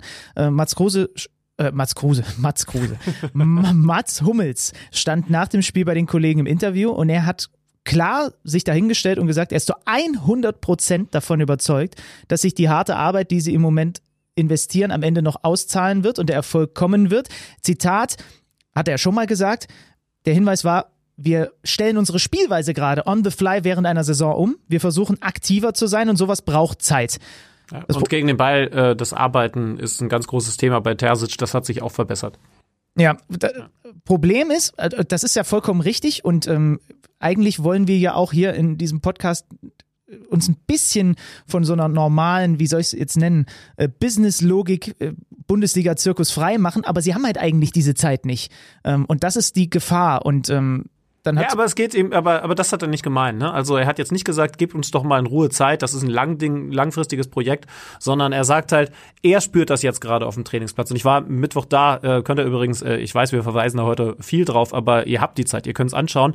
Äh, Gespräch äh, mit Sandro Wagner, äh, Mats Hummels und mir. Äh, wir haben ein bisschen Zeit gehabt in Dortmund über unter anderem auch dieses Problem zu reden. Also was ist mit Terzic los? Wie kann man jetzt auch als Führungsspieler, der er ja ist, darauf einwirken, sich mal Mitspieler nehmen und äh, ein bisschen intensiver reden, ist, finde ich, ziemlich interessant geworden. Und ich sag dir auch ganz ehrlich, er ist reingekommen. Ich glaube, da hatten wir die Mikros noch nicht laufen. Es ist aber auch nicht schlimm, weil er hat es ja an diesem, äh, ähm, in diesem Interview auch nochmal klar gesagt. Der sagt ganz ehrlich, und das ist keine äh, PR-Maßnahme und nicht von Aki Watzke oben raus äh, reingegeben, hey, versuch mal den Trainer zu stärken. Nein, der hat dieses Gefühl wirklich. Der sagt eben ganz ehrlich, du, äh, im Moment fühlt sich das alles besser an. Da ist ganz, ganz viel richtig. Der macht uns heiß, wir gehen da raus und dann ist das Problem, dann funktioniert im Moment immer mal was nicht. Übrigens auch nicht alles, ne? Also es gibt auch, auch viel Gutes, aber klar, die hätten dieses Spiel sogar findest, verlieren Findest dürfen. du, dass es viel Gutes gibt? Ganz im Ernst? Ich finde, der BVB ist gerade unglaublich anfällig. Ja, wie viel, wie, wie viel ist viel, ne? Ja. Ähm, es gibt auch Gutes, ja. Ich, ähm, ich will es jetzt auch nicht übertreiben, hast, hast schon recht. Aber es gibt eben immer wieder diese Ansätze. Ich, ich, ich sag immer, Dortmund ist so krass in so einer Phase wie jetzt, und es ist nämlich nicht das erste Mal, dass das passiert. Du siehst bei den Toren jetzt zum Beispiel von Holland, was wieder ganz krass war, aber auch von Jaden Sancho, was da möglich ist, was für eine Wucht die erzeugen können, was die für eine individuelle Klasse haben, aber was die auch mit diesen Leuten, wenn du sie dann tatsächlich mal vereint, kumuliert bekommst, was die für eine Wucht erzeugen können. Aber auf der anderen Seite kriegen sie halt wieder ein Standardgegentor, wie zuletzt regelmäßig. Sie machen ihre Stellungsfehler. Klar, auch, auch, auch Mats hat bei dem äh, einen großen Ding, was Bebu noch ans Außennetz geschossen hat, nicht gut ausgesehen. Also es ist es ist schwierig, glaube ich, als Dortmund-Fan, weil du immer wieder siehst, was da möglich wäre und dann aber eben siehst, dass die Schwächen gerade überwiegen. Und äh, deswegen würde ich mich auch nicht wundern, wenn sie mal wieder eine richtige Serie starten würden. Das traue ich diesem Team definitiv auch zu. Es müsste halt nur so langsam kommen. Und was ich halt einfach bei ihm gut finde, er sagt, Leute, ich kann euch das wiedergeben. Ich bin ja auf dem Trainingsplatz und ich kann sagen, wie sich das als Spieler, wie sich das für die Mannschaft anfühlt. Und da passiert im Moment sehr, sehr viel Gutes. Und äh, was ich übrigens, äh, sorry, ich weiß, das wird jetzt gerade eine längere Rede, aber was ich sehr, sehr wichtig finde, was er am Ende gesagt hat. Wenn ich falsch liege, dann bin ich auch der Erste, der sagt, hab mich geirrt, sorry. Aber hört euch das mal an und wenn ihr jetzt gerade alle meckert, Terzic, das ist nicht der Richtige und es dreht sich am Ende wirklich so, wie ich das hier gerade prognostiziere, dann kann jetzt vielleicht der ein oder andere in ein paar Wochen auch mal ehrlich sagen, stimmt, hattest recht. Denn das muss man schon sagen. Fans, gerade Medien, weil die natürlich das lautere Mikro haben in dem Wir Moment. sind ja auch nicht besser. Ja. Ja, also ich habe mal, ich habe übrigens wirklich mal ähm, für für das Thema DFB Nationalmannschaft beim Thema Yogi Löw mal den Spaß gehabt und ein bisschen mitgeschrieben, was große Tendenzen waren in der in der Medienwelt, aber auch äh, ne, in Bubble, Twitter und Co. Also bei Social Media beim Thema Yogi Löw ich bin jetzt auch nicht der größte Jogi Löw-Fan und sage jetzt auch nicht, dass das ein Halbgott auf dem Trainerstuhl ist, aber was hat der unter anderem gemacht, obwohl es komplett kritisiert wurde? Ne? Wir wissen, Thema Nationaltrainer ist dann noch mal größer als, als jetzt zum Beispiel Dortmund-Trainer. Er hat damals, erinnerst du dich, 2014 Sami Khedira, obwohl ganz viele Leute gesagt haben, kannst du nicht bringen, mit zur WM genommen. Und am Ende hat er im Finale, ich glaube, eingewechselt für Christoph Kramer, aber davor auch schon im Halbfinale, eine ganz wichtige Rolle gespielt. Ganz viele haben gesagt, was für eine Fehlentscheidung da, ich weiß gar nicht, wen er gestrichen hat, den dafür zu Hause zu lassen und Kedira, obwohl klar ist, dass er in der Gruppenphase nicht dabei ist, den dann mitzunehmen, das ist, das zeugt von größter War Inkompetenz. verletzt, ne? Er war, genau, er kam, ach so, genau, das habe ich jetzt vergessen. Er kam, das war die besondere äh, Personalie in diesem Kader. Kedira konnte in der Gruppenphase nicht dabei sein, wurde langsam rangeführt. Und am Ende war das eine geniale, ich sag wirklich ganz ehrlich, eine geniale Entscheidung von Jogi Löw, ihm das Vertrauen zu schenken, weil er noch so wichtig für den Titel geworden ist. Was ganz ähnlich ist, da kannst du dich vielleicht ein bisschen konkret, konkreter da erinnern. Du, erinnern, du hast das bessere Gedächtnis als ich. Ter Stegen Neuer. Was gab es für eine Kritik, dass der klar gesagt hat, Manuel Neuer bleibt meine Nummer eins? Und dann gehen wir ein, ja, den letzten Sommer zurück.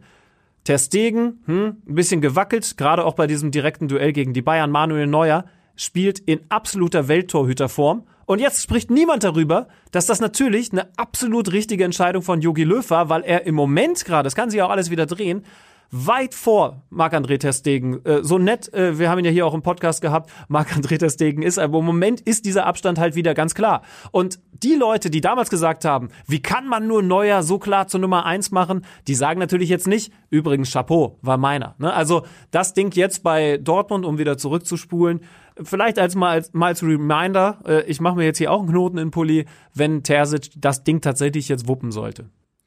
Lass uns immer noch auf zwei Szenen eingehen in diesem Spiel. Ich gerade geredet, entschuldigt dafür. Ja, nee, ist in Ordnung. Ich habe mir in der Zwischenzeit bin ich hier so ein bisschen abgekippt. Ähm, wir, Hast du dir gerade eine Pizza bestellt? Lass uns noch mal reingehen in den einen großen Aufreger. Es gab ja eigentlich zwei, der andere war dann am Ende doch keiner. Vor dem 1 zu 1 der Hoffenheimer wird ein Foul von Vogt an Haaland abseits des Balls nicht gepfiffen. Klammern von Vogt.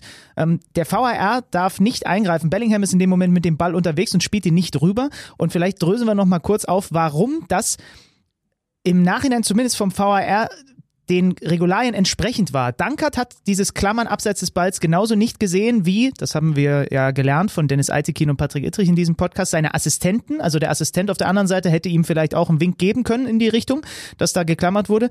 Er hat es nicht wahrgenommen, keiner hat es wahrgenommen, deswegen gab es keinen Pfiff. Spiel lief weiter und dann hat der VAR, weil in Anführungsstrichen daraus das Tor der Hoffenheimer resultiert ist, aber nur in Anführungsstrichen nicht eingegriffen. Warum? Weil es zum einen keine Elfmetersituation war, es war keine Notbremse, dazu hätte der Pass rübergespielt werden müssen, weil eine Notbremse ist nur, wenn du eine klare Torchance verhinderst. Und das Tor, und jetzt wird's ganz wichtig, ist nicht direkt in der nächsten Angriffsphase gefallen. Die wird definiert, ich habe bei Colinas Erben nochmal genau zugeguckt, zielgerichtete Bewegung auf das gegnerische Tor. Und es ist ungefähr eine halbe Minute vergangen und es kamen sogar zwei Rückpässe in diesen Phasen drin. Und deswegen, ja. genau. Und deswegen ist es eben keine unmittelbar auf das vermeintliche Vergehen folgende Angriffsphase. Und dann ist es auch, erinnere dich daran, wie wir in diesem Podcast gesagt haben, na hoffentlich fangen wir jetzt nicht an, minutenlang zurückzuspulen, ob irgendwo auf der anderen Seite ein Foulspiel passiert und dann nehmen wir haufenweise Tore zurück. Das ist richtig so, dass das so geregelt ist. Ja, es sei denn, du hast es ja richtig gesagt, es wäre ein Elfmeter gewesen, was es nicht war, weil das Foul vor dem 16er stattgefunden hat. Das ja. übrigens definitiv eins war. Also es ist halt leider einfach eine Fehlentscheidung vom Schiedsrichter gespannt auf dem Platz gewesen. Exakt. Das muss man leider klar sagen. Ähm, oder es wäre eine rote Karte gewesen. Da sagst du, äh, das geht nur bei klarer Torchance. Und das ist für mich das einzige Thema, wo ich überlege, gefällt mir die Regel nicht oder ist sie vielleicht sogar falsch ausgelegt worden?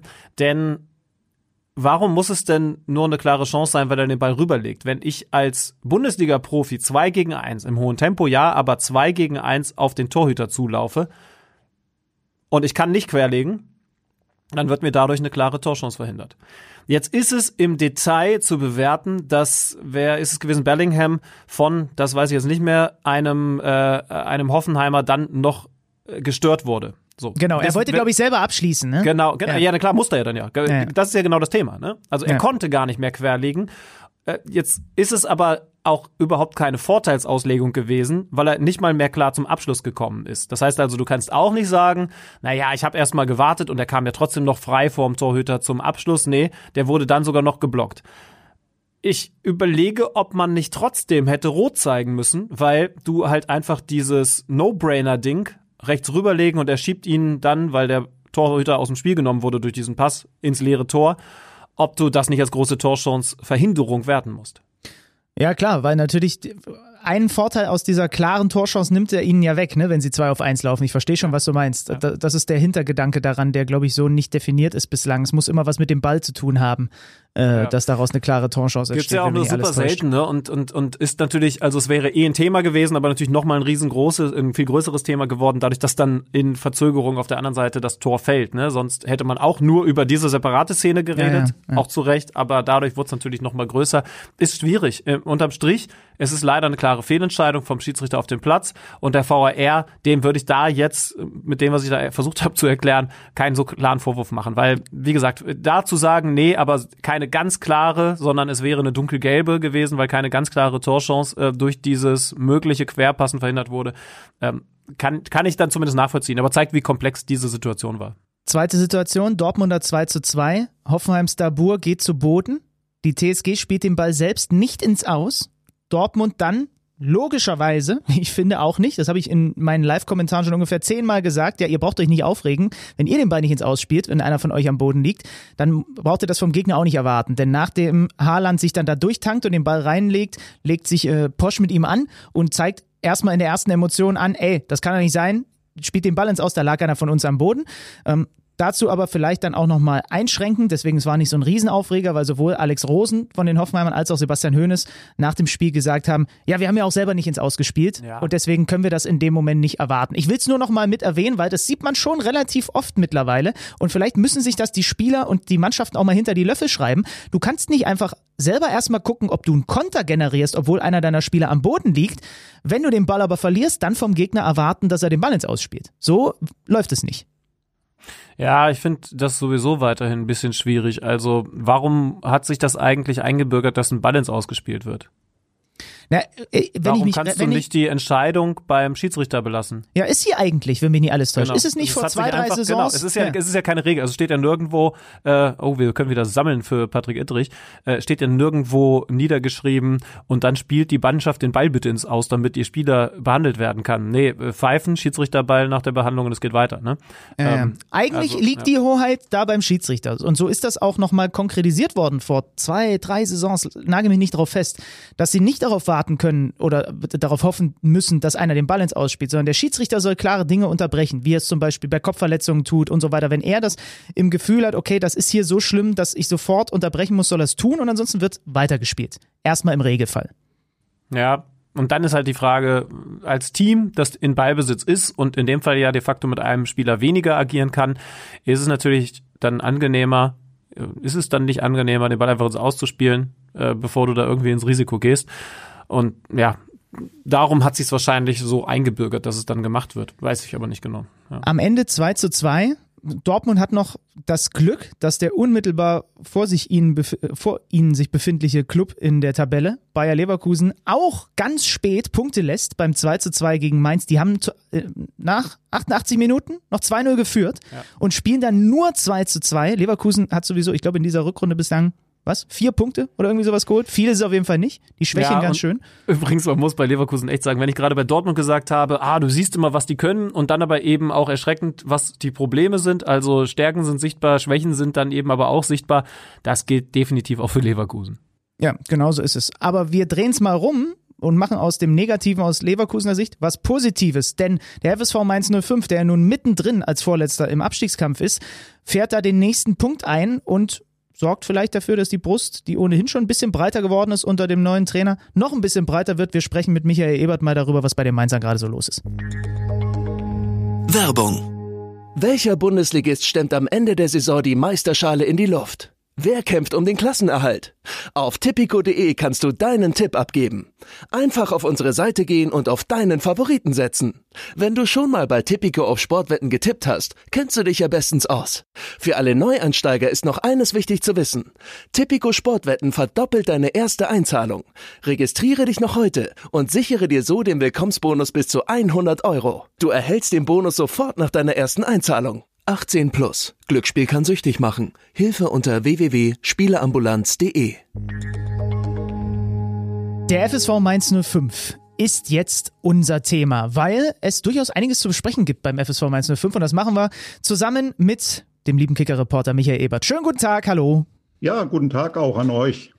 Wir wollen mit dir zusammen ein bisschen die ja, sportliche Situation da klarziehen. Der Blick auf die Tabelle ist das eine, aber wenn wir dann mal in die letzten Partien reingucken, dann sehen wir Bo Svensson, der neue Trainer, seit sieben Spielen im Amt. Die Gegner waren, ich zähle mal auf, Frankfurt, Dortmund, Wolfsburg, Leipzig, Stuttgart, Union, Leverkusen. Also alles andere als Laufkundschaft. Und man holt aus diesen Spielen acht Punkte und verliert nur dreimal. Das ist für mich jetzt, wenn ich das einschätzen würde, ein Zeichen dafür, dass der Trainerwechsel sich offenbar doch ausgezahlt hat. Oder wie siehst du es? Ja, es ist irgendwie, die Mannschaft tritt total anders auf inzwischen, das muss man sagen. Also es ist dieser alte Kampfgeist, den Mainz immer ausgemacht hat, der ist wiederentdeckt worden. Und äh, ich meine, gerade auch das letzte Spiel in Leverkusen, wie sie in den letzten Minuten dann noch zwei Tore aufholen und so, das ist natürlich äh, ein Weg, der jetzt irgendwie eingeschlagen wurde, der in Mainz Hoffnung macht. Ja, wie groß ist denn diese Hoffnung? Weil wenn man dann auf die Tabelle schaut, dann ist es zwar ja jetzt ein bisschen angenehmer, aber ja doch irgendwie auch noch ein klarer Abstand. Also zum Beispiel auf die Position 15, also aufs rettende Ufer, dann eben doch noch vier Punkte. Ist da wirklich jetzt Hoffnung aufgekommen oder ist es doch nur so ein leichtes Lüftlein und man traut sich in Mainz vielleicht noch gar nicht wieder von so richtig Anschluss und dem Thema Klassenerhalt zu sprechen?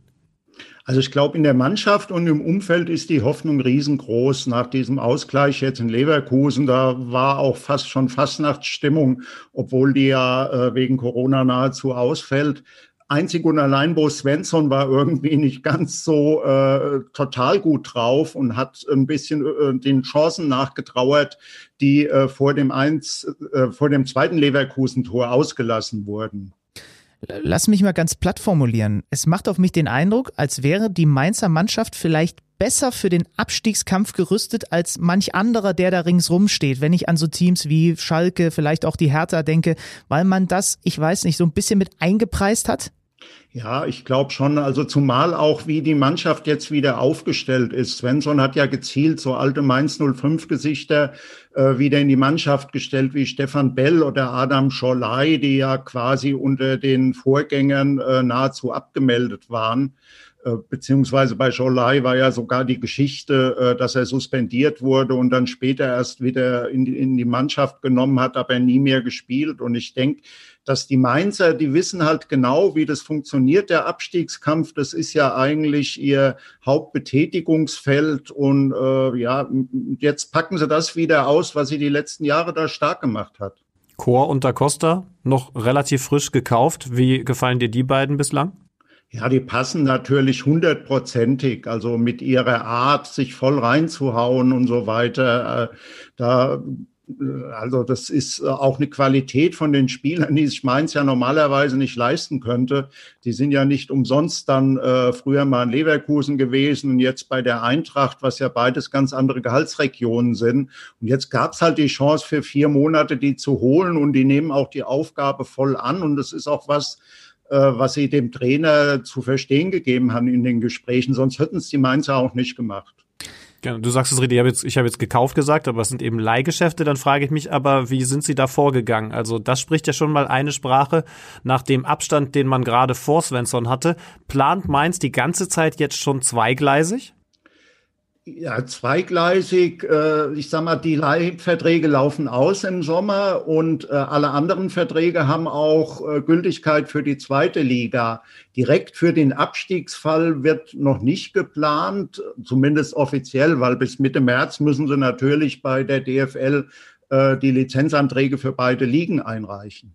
Wie ist denn deine Einschätzung oder, oder machen wir es mal anders? Wie überrascht warst du davon, als es dann sich herauskristallisiert hat, dass auch diese Konstellation rings um die Mannschaft so kommt. Also mit Christian Heidel zurück als Sportvorstand für Ruven Schröder. Der bringt dann den ehemaligen Mainzer Trainer Martin Schmidt als Sportchef mit. Bo Svensson war dann ja relativ schnell klar, dass sich das herauskristallisiert, dass sie den auch noch holen wollen, der eine Mainzer Vergangenheit hat. War das überraschend für euch Insider da in Mainz, dass, dass diese, ja, wie soll ich sagen, dieses Erdbeben dann so gekommen ist? Also es mit Heidel hat sich ja ein bisschen abgezeichnet. Das stand ja erst zur Debatte, dass er vielleicht in den Aufsichtsrat einziehen soll. Äh, dann war klar, er wird Sportvorstand. Dann war eben die Konstellation, was auch absehbar war, dass Rufen Schröder in, äh, also mit einem neuen Sportchef über ihm irgendwie nicht arbeiten möchte. Äh, und dass natürlich Martin Schmidt äh, der neue Sportdirektor wird, äh, war überraschend. Dass es Bo Svensson der neue Trainer geworden ist, weniger, denn er ist ja schon in der U19 von Mainz erfolgreich gewesen und man hat ihn im September 2019 schweren Herzens nach Liefering ziehen lassen. Da hat er sich ja sogar eine Ausstiegsklausel geben lassen, nur für Mainz 05, hat allerdings den Fehler gemacht, dass die nur für den Sommer gilt. Und jetzt mussten die trotzdem wieder diese anderthalb Millionen bezahlen, die seinerzeit Liefering, das Farmteam vom Red Bull Salzburg, für Svensson an Mainz gezahlt hat. Spannende nächste Wochen jetzt für Mainz, wenn wir gerade über Trainer geredet haben. Es geht gegen Borussia Mönchengladbach und danach dann wichtige Duelle, direkte Duelle mit Augsburg, mit Schalke. Aber Michael, dank dir sind wir dafür jetzt gewappnet und wissen ein bisschen mehr Bescheid über die Mainzer. Danke dir. Ja, bitte, gern geschehen. Es war ein Spieltag voller Unentschieden. Am Freitag gab es zwar den Sieg für die Leipziger, aber dann hat es gerappelt. Und zwar keine Siege, sondern nur Remis. Über Dortmund-Hoffenheim haben wir ja schon gesprochen, gerade die Mainzer mit dem 2-2 gegen Leverkusen. Bremen-Freiburg 0-0, Stuttgart-Hertha 1-1, Union-Schalke 0-0, Wolfsburg dann am Sonntag im vielleicht Spitzenspiel gegen Gladbach auf sehr hohem Niveau, aber eben nur taktisch geprägtem hohen Niveau 0-0. Äh, die Frankfurter dadurch schon ein absoluter Gewinner dieses Spieltages, schlagen Köln 2 zu 0, sind weiterhin das beste Team im Kalenderjahr und äh, irgendwie ist auch alles weiter so, wie man es in den letzten Wochen beobachtet hat. André Silva trifft weiter, es läuft weiter, jetzt hat Adi Hütter sogar zum ersten Mal klar gesagt, ja, ich glaube, wir sind ein Spitzenteam. Ja, also und, ist jetzt so. und äh, man muss ehrlicherweise sagen, ähm, der Spieltag ist im Übrigen noch nicht rund, weil die Bayern nach ihrem äh, nach ihrer Club-WM spielen zum Zeitpunkt der Aufzeichnung heute Abend zu Hause gegen Bielefeld. Man muss ehrlicherweise sagen, so blöd das aus Bayern Sicht ist, ich habe beim Kicker-Manager-Spiel, wo wir jetzt nicht mehr äh, groß ins Detail gehen, weil natürlich die Punkte noch nicht fest sind, habe ich ein ri- richtiges Händchen gehabt, ne? weil sich leider Serge Gnabry wieder verletzt hat und ich habe im Grunde genommen seinen, seinen Marktwert, den er, den er wert ist und leider ist er jetzt wieder raus erstmal, habe ich unter anderem in diesen Silver investiert. So. Ja, mega, mega Deal von dir. Ja. Kann man nicht anders sagen. Nach der Verletzung sicherlich äh, nackt jubelnd durchs Haus gelaufen. Nein, nein, nein, nein, das würde ich nie machen. Also es war Nein, wirklich ein komischer Spiel. natürlich. Also sechs von acht Unentschieden, der komplette Samstag, kein einziger Sieger. Ja, komisch. Und deswegen hat sich aber natürlich auch in der Tabelle nicht viel getan, ne? Ja, wie gesagt, Frankfurt ist da vorne jetzt an Wolfsburg vorbeigezogen. Die sind dabei immer noch auf einem Champions League Rang. Und dahinter die Dortmunder, die Gladbacher, wie gesagt, Leverkusen auf der 5E, die jetzt schauen müssen, dass sie da irgendwie noch reinkommen. Also alle drei schaffen es sicherlich nicht. Leverkusen kann das vielleicht noch ganz ordentlich verkraften, aber für Dortmund wird es weiterhin eng, wird es weiterhin ein Kampf. Union wird übrigens so ein bisschen durchgereicht, aber das ist ja nun auch nichts, wo wir ganz große Kritik üben können, weil die haben halt auch unglaublich performt bis dahin. Und wenn sie jetzt am Ende ins Tabellenmittelfeld kommen, zum Ende der Saison, ist das ja auch aller Ehren wert. Ja, heute Abend die Bayern gegen Bielefeld. Äh, Ich hätte jetzt aus The Zone-Sicht nichts dagegen, wenn es dann auch ein spektakuläres Unentschieden wird, damit dieser Trend fortgesetzt wird, weil wir das Spiel eben live haben. Ab äh, 20 Uhr beginnt die Übertragung. Ich glaube aber, dass die Bayern leicht zu favorisieren sind. Stell dir mal vor, wenn die Bielefelder Überraschungssieg einfahren sollten, ähm, dann wäre die Hertha auf dem Relegationsrang. Ist jetzt nicht sonderlich wahrscheinlich, klar, aber um auch mal da unten noch die Verhältnisse klar zu ziehen, äh, wie es denn aussieht. Ähm, ansonsten, wo wir heute schon über Marco Rose fix zu Dortmund gesprochen haben. Die Bayern haben auch das, was gemunkelt wurde, fix gemacht. Dayo Upamecano verpflichtet und mit einem Vertrag bis 2026 ausgestattet. Wahrscheinlich mit der ein oder anderen Ausstiegsklausel für eine bestimmte Millionenanzahl in eine bestimmte Liga, was auch immer. Aber das ist ein haben wir beide schon mehrfach gesagt, eine Monsterverpflichtung für die nächsten Jahre, was die Verteidigung des FC Bayern München angeht. Und dann kann man sich überlegen, wie sich das da zusammensetzt in der Innenverteidigung bei den Bayern in den nächsten Jahren. Jetzt wissen wir ja, dass Alaba nicht dabei sein wird. Die große Frage ist jetzt immer noch Jerome Boateng. Aber da hat uns Carlo Wild klar gesagt, der wird nicht verlängert. Mhm. Und, ähm, und, und, und holen sie dann noch wen? Weil ich meine, klar, Hernandez hinten rein, aber also Süle ich find, und ja, genau, Nianzu, das- nicht vergessen. Und Pavard ist theoretisch halt auch äh, ein Innenverteidiger, ne? Also äh, ist, also ich glaube, sie holen noch einen richtig guten Rechtsverteidiger. Und wenn sie das hinkriegen, dann wird's unfair. Also, also, also Alaba ist ein Abgang, der wehtut, ist klar. Aber den mit Upamecano zu ersetzen, ist krass. Und wenn du jetzt die im Moment klarste Schwachstelle bei den Bayern, die Rechtsverteidigerposition, wo eben von Pavard, logischerweise, kann man ihm ja gar nicht so krass vorwerfen, zu wenig nach vorne kommt, wenn du die jetzt auch noch so doll verbessert bekommst, ich weiß gar nicht, können wir vielleicht in den nächsten Wochen mal drüber reden, wer uns da am ehesten ins Auge fallen würde. Vielleicht können wir jetzt zum Beispiel morgen bei Liverpool mal schauen, wer da eventuell noch jemand wäre. Äh, die haben, glaube ich, ganz gute Außenverteidiger. Äh, dann ist das ein Thema. Also äh, gucken wir einfach mal. Weißt du, wie es um die Französischkenntnisse von Manuel Neuer bestellt ist? Weil im Zweifel hat er nächste Saison eine Viererkette vor sich, Upamecano, Nianzu, Pavard und Hernandez. da sollte er aber noch mal ein bisschen mehr als nur Fromage äh, nach vorne rufen können. Nicht einfach nur peu à peu, sondern äh, attaqué. Ah, wir machen Feierabend. Ach Gott, schade, gar keine Zeit mehr über Hansi Flick und seine Aussagen zu Karl Lauterbach zu sprechen. Das ist aber ärgerlich. Mist.